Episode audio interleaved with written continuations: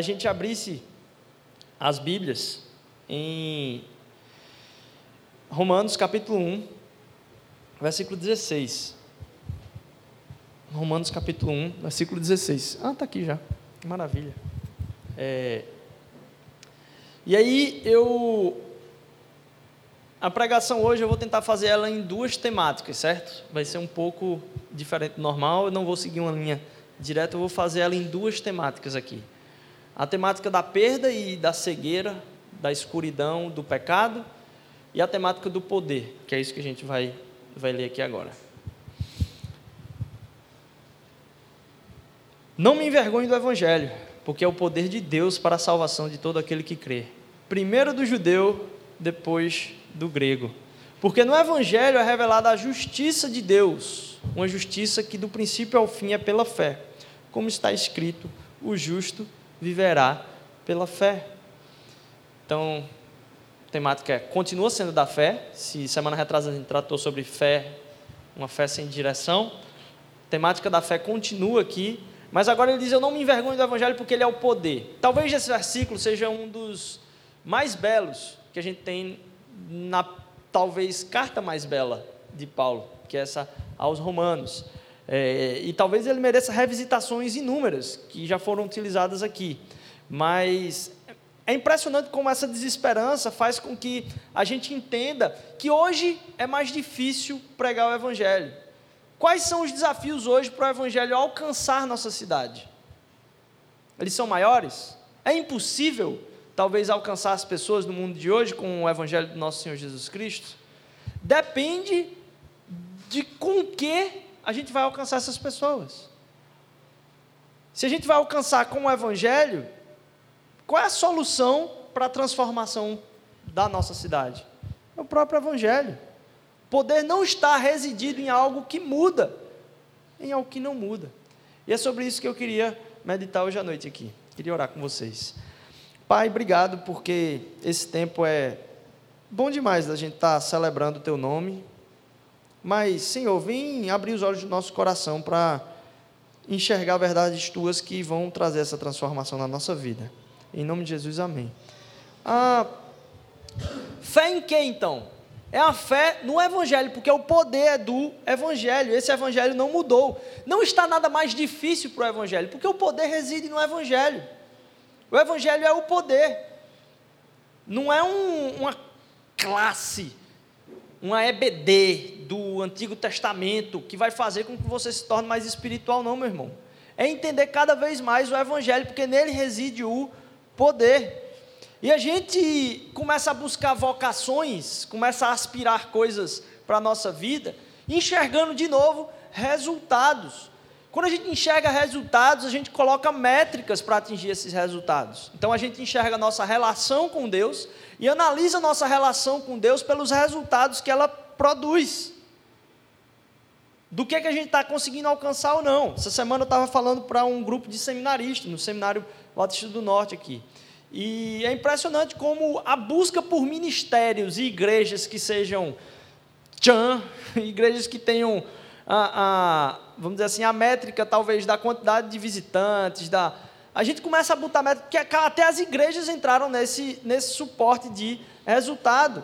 E isso acaba com uma, uma questão muito clara do propósito de Deus para as nossas vidas, que é a autenticidade.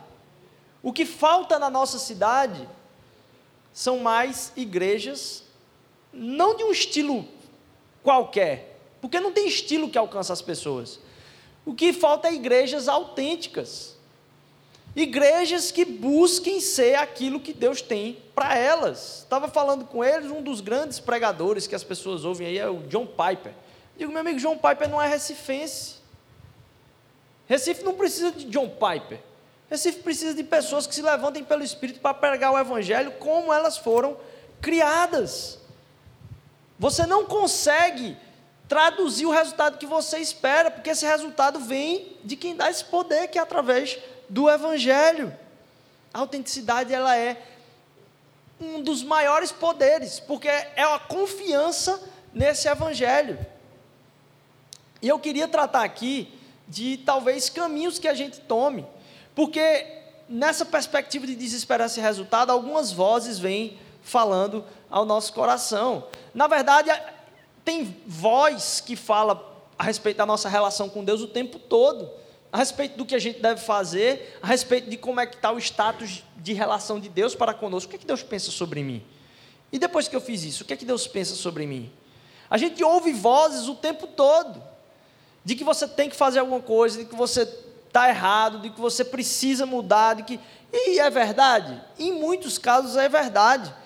Na verdade, o movimento, se a gente pode usar a palavra anterior como a fé e a direção aí, o movimento em que somos colocados, e a gente falou na semana retrasada sobre o movimento de tornar-se em Jesus. Essas vozes, se a gente abre o coração para elas, elas dão tração para que a gente mude. E se a gente não entender que o nosso descanso é no poder do Evangelho, a gente nunca vai ter descanso. Porque às vezes acontece um, algo que você entende como uma queda, algo que é um distanciamento de Deus. Nossa, quantas pessoas eu acabo encontrando que dizem: Não, eu sou da igreja, mas estou afastado há um tempo. Fui para a igreja, mas estou afastado há um tempo como se Deus se afastasse da gente o tempo todo, quando na verdade a gente fica se escondendo de Deus. Se há algo que tem te distanciado, vamos colocar aqui entre aspas, de Deus, a mensagem que a palavra diz para que a gente faça, se existem vozes que estão te tirando da presença de Deus, o que a palavra vai dizer é: fuja, corra, corra, fuja disso. Não brinque de pensar sobre isso. Fuja. Você não pode manter-se em caminhos em que você não tem condição de não ser tratado sobre aquilo. Porque a gente pensa que só quem é adicto, só quem é viciado é quem usa de drogas que hoje são ilícitas. Porque as alterações da licitudes das drogas mudou. Mas tem muita gente que é muito mais viciada em Facebook, tem destruído família, do que talvez um negócio desse. Quais são os vícios que nos prendem? Quais são os vícios que nos levam a cegar para o quanto aquilo está nos distanciando de relações saudáveis? Às vezes isso acontece, a gente, por que que isso acontece comigo? Na verdade, a gente não cai, a gente cultiva a gente promove, a gente dá espaços a caminhos de cegueira. É aquele negócio do cara que ah, disse, não, não quero me relacionar com aquela menina não, tal. Aí marca de sair com ela, topa, vai no final da, da noite deixar ela em casa, beleza. Ela convida ele para entrar, e talvez ela tenha um outro relacionamento, mas ele topa entrar, fica com ela lá, e aí depois vem se consultar com o pastor para dizer: Olha, eu caí, eu não sei porque eu caí. Você caiu porque você estava lá no meio, porque você não fugiu. Fuja, corra. E esse paradigma de direções leva a gente a sacar até a, a, a consciência de que não existe estagnação. A gente está sempre correndo. A pergunta é com quem estamos correndo. A ilusão de que as pessoas estão estagnadas é que faz com que a gente continue na nossa cegueira em relação a Deus. Se você está do lado de alguém, se você tem caminhado com alguém, se você está perto e se relacionando com alguém, saiba, como você, ela não está estagnada, no sentido psicológico, no sentido emocional, no sentido físico, em todos os âmbitos, os ambientes que você frequenta estão caminhando para algum lugar. As pessoas com quem a gente se relaciona também estão caminhando para algum lugar, elas estão correndo para algum lado. Quando a palavra de Deus diz corra, você tem que saber do que correr, de que ambiente correr. Se você está do lado de alguém, não entre na ilusão de que ela está estagnada, porque ninguém está estagnado. A gente está caminhando para algum lugar. E aí, a gente às vezes pergunta, né? Pô, em que lugares o cristão deve estar? Aquela pessoa que se relaciona com Jesus, em que lugar? Não, cara, Deus quer se relacionar com todas as pessoas. Deus quer se relacionar com todas as pessoas. Problema. A gente tem a imagem de que tem os erros, né? Primeiro, ah, o crente deve estar na igreja. Conversa. Também, ele deve ser fortalecido, equipado para levar o ministério da reconciliação a todo aquele que está perdido. Mas ele deve ser luz em lugares onde não, é luz, onde não há luz. Jesus caminhou com pessoas perdidas, pessoas que eram mal faladas. E é nosso intento caminhar também com pessoas que são mal faladas, não é só em lugares perdidos, porque muita gente quer estar em lugar perdido, mas pouca gente quer estar com gente que é mal falada. Mas todas as pessoas estão correndo para uma direção. E se a gente é criado para ser luz em todo ambiente relacional no qual a gente se depara, você foi criado para ser luz em qualquer ambiente relacional que você se depara. Se há necessidade de ser luz na escuridão, a gente precisa entender a diferença entre ser luz na escuridão e curtir a escuridão. Porque em nome de ser luz na escuridão, tem muita gente curtindo a escuridão e o pretexto é: ah, é para a gente estar tá aqui na escuridão. Mas você está ali para libertar as pessoas de catividades, prisões, vícios, para que elas encontrem com o verdadeiro Deus libertador. Você está então em lugares escuros para ser luz, não para curtir a escuridão. E, independentemente de qual direção você esteja correndo hoje, você é influenciável e influenciador. Não existe um meio termo. Ou você está sendo influenciado, ou você está influenciando. O que aquele ambiente, qual você frequenta, está causando, não em você. Vamos fazer uma análise básica? O que aquele ambiente que você frequenta está causando nas pessoas? As rodas de conversa que você tem participado, o que essa roda de conversa está causando nas outras pessoas? Na vida relacional familiar delas, na relação com Deus delas. Aquele ambiente está transformando essas pessoas em quê? Se a gente tem primeiro essa análise, a gente começa a perceber então que tipo de percepção de transformação há para a nossa vida ali dentro. Porque não é para que a gente possa ser libertado de algo que é escuridão, para que a gente escureça mais ainda a vida de outras pessoas. Você vai amar as pessoas, você vai estar nos lugares escuros, contanto que aquela escuridão não seja uma dificuldade para você.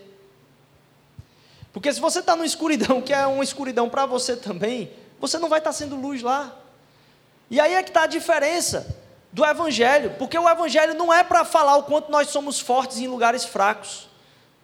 O Evangelho é a ministração das nossas fraquezas. O Evangelho vem nos trazer para um ponto de que a gente entende que eu estou sendo influenciado e influenciando as pessoas em qualquer ambiente. O Evangelho não é um Evangelho para você falar para as pessoas o quanto você é reto, mas o quanto Deus foi reto em retidão com todos nós e amou a todos nós. A gente volta, depois desse, dessa, desse parâmetro da escuridão, para as fraquezas do Evangelho. Porque o Evangelho ele é poder.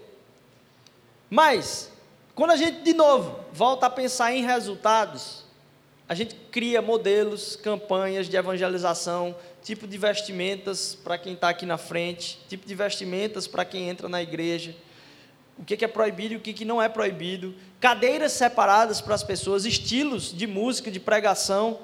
De quem é o poder? É dos modelos das campanhas ou é do evangelho? Nós não fomos feitos para ser igual a ninguém mas sermos moldados ao caráter de Jesus Cristo, que não é formatado. O caráter de Jesus Cristo é virtude e verdade. Então as coisas podem ser traduzidas em virtude e verdade na autenticidade de cada um de nós. Qual é a mensagem do poder do Evangelho? Reconciliação, um arrependimento em alegria. Eu estava errado e mesmo assim Deus me redimiu. A palavra envergonhar aqui no, em Romanos diz o seguinte: é, é uma palavra bem estranha, ela é epaissunomai. Que tem o sentido de é como se eu tivesse sido coberto, o mesmo prefixo aí de epiderme, de, de epicentro, é como se eu tivesse sido coberto de vergonha, com um lençol de vergonha. Então eu não vou estar coberto de vergonha do Evangelho. Agora, se envergonhar de quê? Eu não vou me envergonhar de que eu estou todo errado e de que Jesus é que me salva. Porque a tradução e a interpretação que muitas igrejas têm dado a isso é como se fosse assim: eu não vou me envergonhar do Evangelho, não, vou escutar minha música aqui mesmo, eu tenho que orar alto para que as pessoas percebam que o Evangelho é. Não. Desse jeito você não está se envergonhando de que você está certo. Não é que eu estou certo de ter Jesus e as pessoas têm que me aceitar com as minhas crenças. É isso que produz a ideia, a imagem de que a pessoa que é cristã é uma pessoa chata. E ele diz: Ó, eu tenho fé no Evangelho porque ele é o poder. Eu nunca vi ninguém precisar ter fé para se orgulhar. Você já, alguém tem que ter muita fé para se orgulhar? Não, todo mundo se orgulha automaticamente. O que tem que precisar ter fé é para se arrepender. O Evangelho é o poder que age em nós para que a gente se arrependa. É engraçado porque esse texto de Romanos, capítulo 1, muitas vezes ele é uma descrição de tudo quanto é pecado e das pessoas que não vão entrar no reino de Deus e não vão, vamos dizer assim, fazer parte do céu. E tem lá, muitos citam esse texto como sendo ferrenho.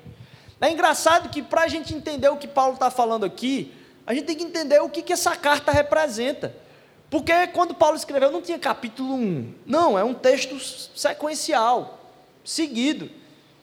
E nessa parte do texto, do capítulo 1 ao capítulo 4, é como se Paulo estivesse explicando o mecanismo do Evangelho.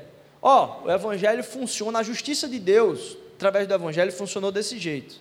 Do 5 ao 8, a segunda parte da carta de Romanos, ele vai falar um pouco a respeito da nova criatura quem nós somos em Cristo Jesus, o que esse Evangelho fez conosco. Do 9 ao 14, ele vai explicar a história toda da Bíblia e como o Evangelho e a vinda de Jesus estava lá no Antigo Testamento, premeditada, uma promessa. E a última parte do 12 ao 16 é a unidade da igreja. Então vamos lá. Primeira parte, mecanismo do Evangelho, nova criatura.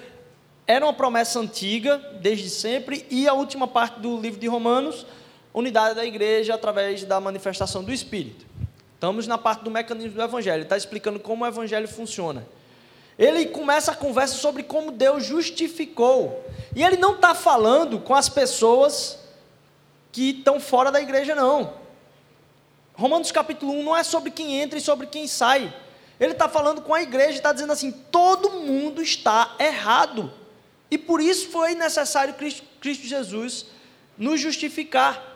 E sabe qual é a prova disso? Depois você pode pegar aí Romanos capítulo 2. O primeiro, ele termina Romanos 1 com toda essa lista de pecados, tudo isso que diz, ó, vai é reino de Deus, não é reino de Deus e tal. Quando chega em Romanos capítulo 2, o início de Romanos capítulo 2, vejam comigo aqui o que é. Portanto, você que julga os outros ainda é culpável pois está condenando a si mesmo naquilo que julga, visto que você que julga pratica as mesmas coisas. Em algum balai daquele, eu e você estamos. Nosso coração é pendente para isso, nosso coração tem corrido para isso. Então, Romanos capítulo 1 é uma promessa para toda a igreja para dizer: você está retratado aqui sem Cristo Jesus, você estaria perdido. E aí, Romanos capítulo 2 ele começa: você que julga é indesculpável. Então, qual o lugar onde a gente pode, não pode estar? No lugar de quem julga. A gente perdeu o aspecto relacional do Evangelho. E porque a gente perdeu o aspecto relacional, a gente acha que o Evangelho não tem poder. O que o Evangelho nos dá não é a santidade. O que o Evangelho nos dá e o que o Evangelho promete, a promessa do Evangelho é de acesso a Deus. E porque a gente confundiu a natureza relacional do Evangelho, a gente tem dificuldade de proclamar ele. A gente para de confiar no poder dele, porque a gente não entendeu ainda realmente o que é aquele Evangelho. O Evangelho é poder para salvar. O Evangelho tem poder para nos salvar e salvar o mundo. Porque a gente não entendeu isso, a gente prega. E quando a gente prega para a pessoa, o que é que as pessoas entendem do Evangelho? Que é uma busca de santidade. E a igreja acaba pregando, dizendo: seja santo, é isso que Deus quer de você. Isso é um resultado do Evangelho na nossa vida. Mas o que o Evangelho é e a pregação do Evangelho é: nós temos acesso a Deus em intimidade. Cristo nos deu acesso a Deus, então a pregação do Evangelho é só: Cristo te deu acesso a Deus. A gente complica demais a mensagem. E eu falei lá no seminário e fiquei com medo de. É, porque é um ambiente muito. Fui todo bonitinho para lá, né? Tive que botar a camisa de novo de botão, tal, uma coisa que não é tão comum. E aí, é, antes de falar, eu fiquei um pouco em, em, em, em dúvida se falava isso lá. Mas aqui eu sei que vocês entendem com muita clareza. Que é o status de Deus com o mundo. Você sabe qual é o status de Deus com o mundo? O status de Deus com o mundo é um status de paz. Deus está em paz com o mundo. Espera aí, como assim? Mas a gente não fala que o mundo é perdido. Deus está em paz com o mundo. A pena foi paga por Cristo Jesus. Por Cristo Jesus temos acesso ao Pai. Cristo falou: está consumado. Você tem acesso direto a Deus. Isso não depende do seu histórico de, de vida. Isso depende do que Cristo Jesus fez por nós. Deus está em paz com o mundo. Se essa é a mensagem do Evangelho, de que Deus está em paz com o mundo, qual é a proclamação do Evangelho? A gente convencer as pessoas de que Deus está em paz com elas. Percebem como a simplicidade é muito maior? Deus está em paz com você. E Ele quer que você chame Ele de Pai. O status de Deus com o mundo é de paz. A gente se perde por não saber como proclamar, mas quando a gente relembra esse aspecto relacional e simples do Evangelho, dizer, creia. O único caminho de perdição para você é não se abraçar com esse fato de que Deus está em paz com você. Esse é o caminho da perdição, porque a gente perde a coisa que é mais preciosa, a gente vive num inferno, como foi falado semana passada por Pedro aqui, a gente se inferniza, porque a gente perde a coisa mais preciosa do mundo, que é a relação com Deus. Ele está dizendo aqui, está aqui a relação com Deus. Está aqui a relação dia a dia com Deus. Perder isso é se infernizar. Perder isso, não buscar isso, é perder a coisa mais preciosa. Deus está em paz com o mundo. Aí você fica pensando, peraí, mas e, e, as virtudes? Isso é o que a relação com Deus, esse acesso direto ao Pai vai produzir na nossa vida. A busca a Deus é que vai traduzir-se em Santidade, a busca incessante a Deus. Qual é o padrão de comportamento que é regra, meus irmãos? Só tem um. E eu estava pensando assim: que a única lei é aquilo que não tem lei sobre ela. A única lei dessa palavra aqui, a única lei é a coisa que não é lei. Está lá em Gálatas capítulo 5. Ele diz: ó, sobre essas coisas não tem lei. É o fruto do Espírito. A manifestação do fruto do Espírito, a pessoa pode justificar o que for que ela está fazendo, pode estar tá ajudando os pobres. Então, se ela está se tornando mais irritada com a esposa, ou com, com a esposa ou com o esposo, por causa da ajuda dela aos pobres, está errado, porque não está manifestando o fruto do Espírito. Se o Espírito manifesta mansidão na nossa vida, não tem leis. A única lei é o fruto do Espírito. Sobre estas coisas não há lei produção de amor no meu coração, longanimidade, mansidão, domínio próprio. Está te deixando mais consciente da tua própria vontade ou você está sendo mais levado pelas suas vontades? Não tem discussão aqui, é a única lei. Porque nessa relação a gente coloca Deus no fim de tudo. A gente se relaciona com Deus para conseguir as nossas coisas, como a Iris estava falando aqui a gente se relaciona com Deus na perspectiva da falta, e talvez esse seja um tema legal para a gente trazer aqui, numa outra reflexão. Deus fica no fim de tudo. E a gente coloca Deus no meio para que a gente alcance os nossos objetivos. Deus se torna apenas um degrau para a nossa vida. A gente quer subir em Deus para alcançar nossas coisas. E não quer subir nas coisas para alcançar Deus. É por isso que tem muita gente que é, é, acaba carregando o carro, quando na verdade o carro foi criado para carregar você. Muita gente batalha a vida toda para poder sustentar um carro. Quando na verdade o carro foi levantado para você ser guiado por ele. Como a gente começa a inverter as coisas por causa da valorização de relações erradas? Inverter isso. Deus acaba ficando no fim de tudo. E a gente já tem falado aqui, né? Parece que a gente vem para o culto para bajular Deus, para ver se Ele atende às nossas vontades. E não se render e se arrepender a Ele, para que a gente entenda e cumpra a vontade dEle nas nossas vidas. Quando a gente entende que Ele já nos preencheu, nossa vontade é fazer a vontade dEle. E, e eu não estou falando isso aqui como sendo, oh, é isso que esse cara que está aí na frente faz. Não. Tem várias áreas da minha vida onde isso ainda é uma batalha. Na verdade, a maior parte da minha, das áreas da minha vida, isso ainda é uma batalha. A gente perde quando a gente diz que isso já está resolvido. É uma batalha constante. A crise do mundo é de que talvez a igreja vai transformar ela numa coisa que ela não é. O evangelho é o poder. A gente tem a crise na proclamação do Evangelho. E a espera e o medo do do, das pessoas da igreja é de que ela acredita que a igreja quer fazer ela uma coisa que ela não é. Ah, para ir para aí eu vou ter que me tornar uma coisa que eu não sou. Quando na verdade a nossa relação com Jesus vai nos transformando em quem nós realmente somos, libertos dos nossos desejos e vontades que nos cativam. Deus é o nosso Pai.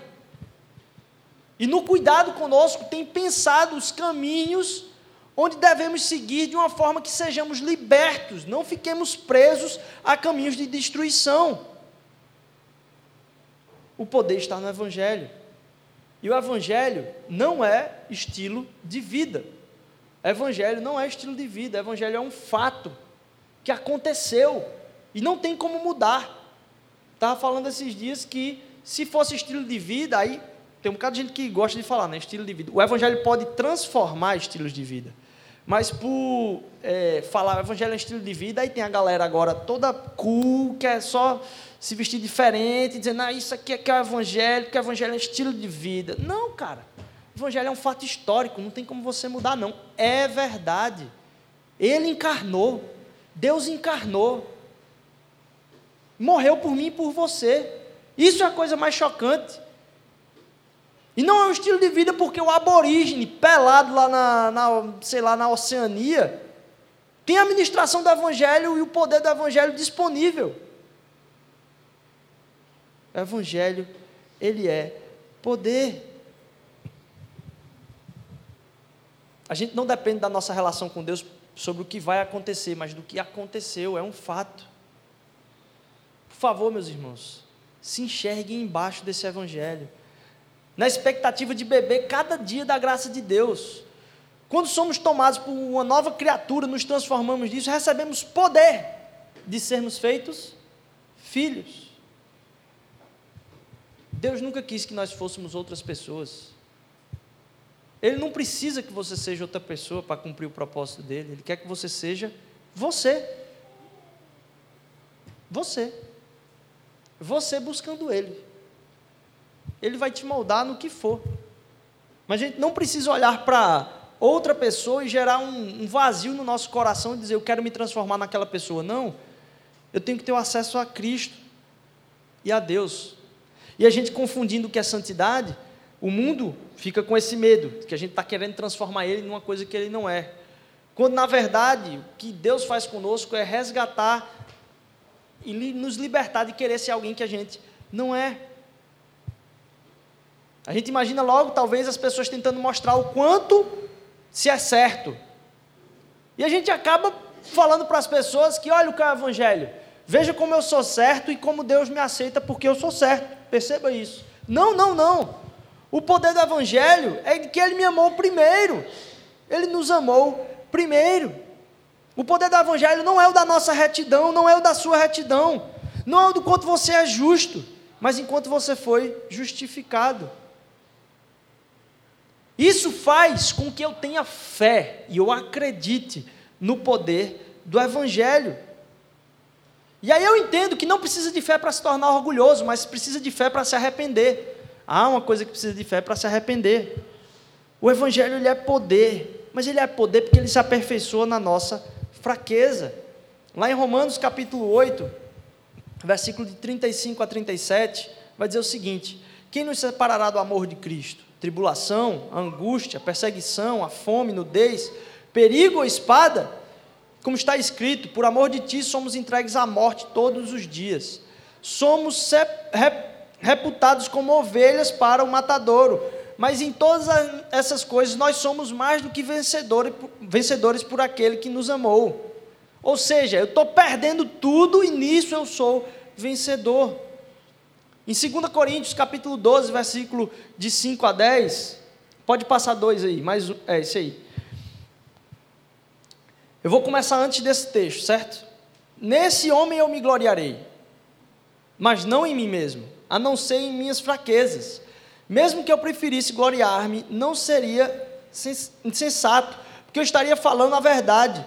Evito fazer isso para que ninguém pense ao meu respeito mais do que em mim vê ou de mim ouve, para impedir que eu me exaltasse por causa da grandeza dessas revelações. Foi-me dado então um espinho na carne, um mensageiro de Satanás para me atormentar. Três vezes roguei ao Senhor que o tirasse de mim, mas ele me disse: Minha graça é suficiente para você, porque o meu poder se aperfeiçoa na fraqueza. Portanto, eu me gloriarei ainda mais alegremente em minhas fraquezas, para que o poder de Cristo repouse em mim. Por isso, por amor a Cristo, regozijo-me nas fraquezas, nos insultos, nas necessidades, nas perseguições, nas angústias, pois quando sou fraco é que sou forte. Se o poder está no Evangelho, e o Evangelho é de que eu estou errado e mesmo assim Ele me amou primeiro, o poder está na minha fraqueza, no meu arrependimento, em eu mostrar para as pessoas o quanto Deus me salvou e o quão perdido eu estava, e o quanto Ele tem me restaurado a cada dia. Isso mostra, como a gente já tem falado aqui, que quando você vai pregar o Evangelho para alguém, não é mostrar o quanto você é reto e o quanto Deus te aceita, mas talvez falar sobre as suas fraquezas. O quanto você tem falado como pregação do Evangelho a respeito das suas fraquezas? Enquanto você é fraco, enquanto você se estoura em casa com a sua família, enquanto você talvez tem dificuldade em, não mentir quando chega talvez um prazo para entregar uma coisa e você diz, estou a caminho, ou então você diz, está tudo pronto, vou entregar amanhã e não tem nada feito. Quando o chefe dá aquela pressão, para você entregar e você diz: Não, vai dar tudo certo, chefe, estou tô, tô quase lá. Tem nada, sabe nem por onde começar. E você poder compartilhar e dizer: Cara, bicho, eu tenho tanta dificuldade de falar a verdade, velho, nessas horas, porque eu tenho muita insegurança ainda. Eu tenho um caminho muito longe. A... E aí Deus tem falado tanto ao meu coração de eu criar força para parar de fazer isso.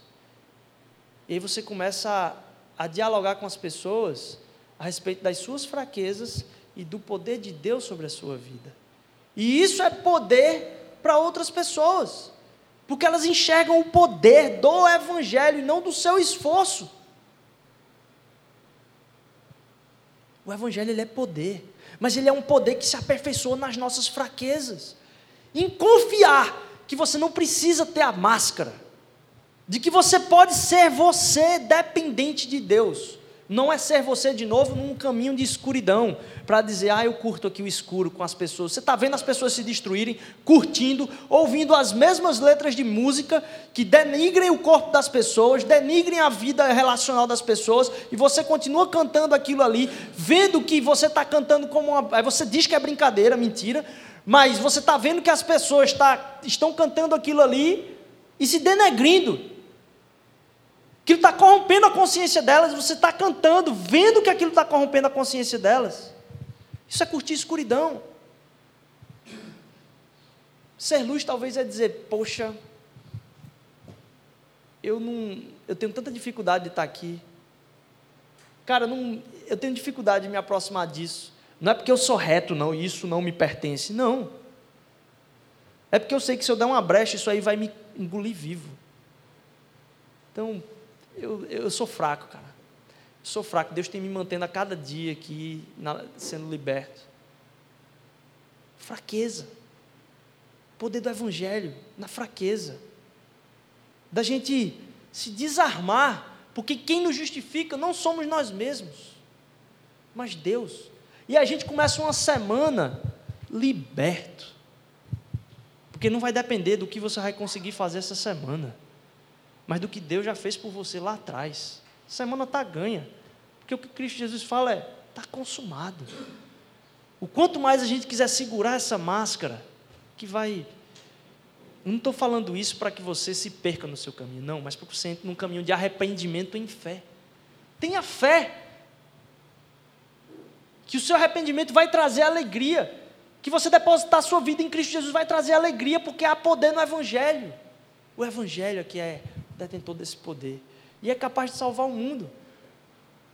Eu, eu fico, o cara é pastor, né? Aí você fica em crise.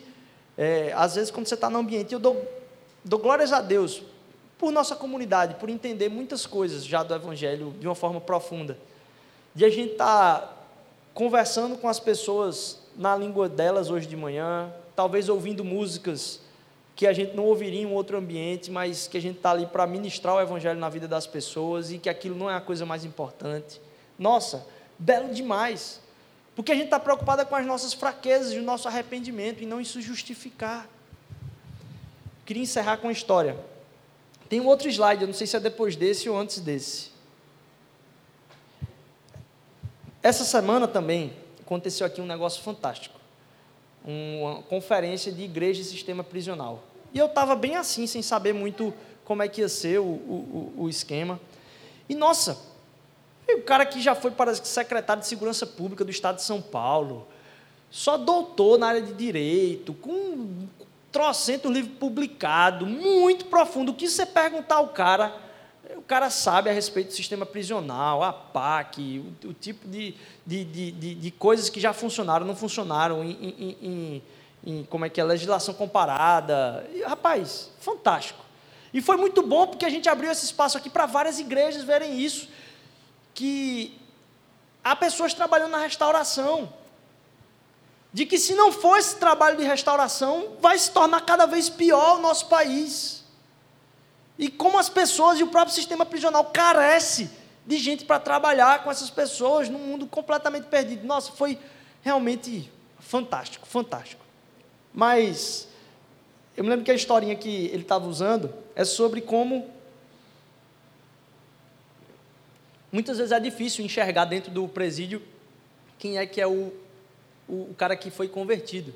Porque ele tem todo tipo de motivação para se converter. Primeiro, fugir da punição da, da, das facções, porque nos crentes ninguém toca. Então, enquanto ele estiver ali provando que ele é crente, está tudo ok. Se ele der um deslize ali, num horário de manhã cedo, o, o companheiro de cela dá uma sacada ali e já diz, ó, já vai entregar que ele não orou de manhã, diz, opa, será que esse cara é crente mesmo? Eu está só disfarçando para a gente não pegar ele. Então, assim, há todo tipo de pressão e benefício, é, é, talvez, de, de entrar nesse caminho. E como ah, o evangelho às vezes cai, ele usa essa expressão, como o evangelho cai como uma luva para a vida daquele cara.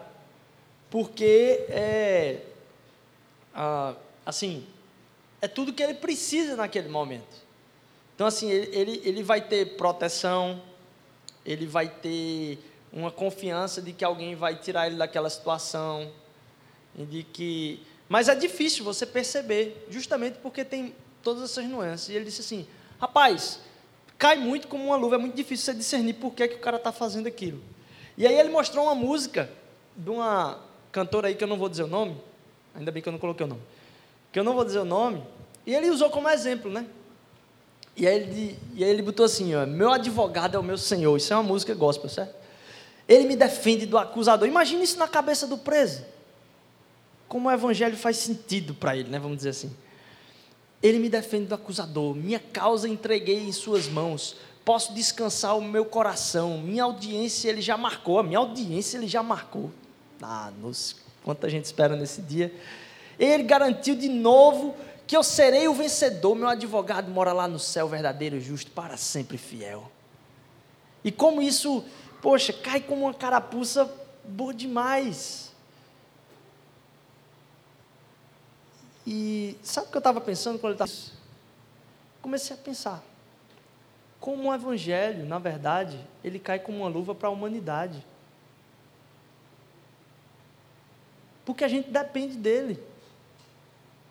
Para aquele cara que está lá dentro, as coisas são mais reveladas, visíveis, muito na cara, de que ele depende de alguém, que se alguém não sustentar ele, já era. Mas como essa é a nossa história, de alguém que depende de Deus a cada dia, que precisa confiar de novo no poder do Evangelho para ser regenerado. Cristo quer nos libertar da gente mesmo querer tocar a nossa vida. De você achar que a sua vida depende de você. Ah, tem muita coisa que se você empenhar o seu esforço vai fazer diferença. Mas você com certeza conhece pessoas que apesar do esforço tiveram interferências na vida. Que não foram possíveis de ter a caminhada, que por mais que tivesse todo o esforço, aquilo não foi. E quem nos sustenta dia após dia é o Senhor. Como é bom confiar que dependemos dEle, do seu amor. A crise de se sentir amado, vou embora, porque há poder no Evangelho, há poder em saber o seguinte: mesmo quando eu era pecador, Ele me amou. E mesmo como eu cheguei aqui nesse domingo hoje, a minha mente preocupada se eu sou uma pessoa que merece ter o respeito. Não importa. Deus te amou. A necessidade de fé para arrependimento, a necessidade de fé para confiar que, apesar das nossas fraquezas, Ele nos ama. Esse é o poder do Evangelho e confiar que, apesar da nossa fraqueza, Ele nos deu acesso ao Pai. Para que a gente desfrute disso, isso nos coloca numa caminhada de alegria em libertação e restauração de tudo aquilo que ainda nos prende. De não nos confiar de estar no meio do, dessa escuridão para curtir escuridão. Não, de dizer, Pai, me ajuda a me arrepender.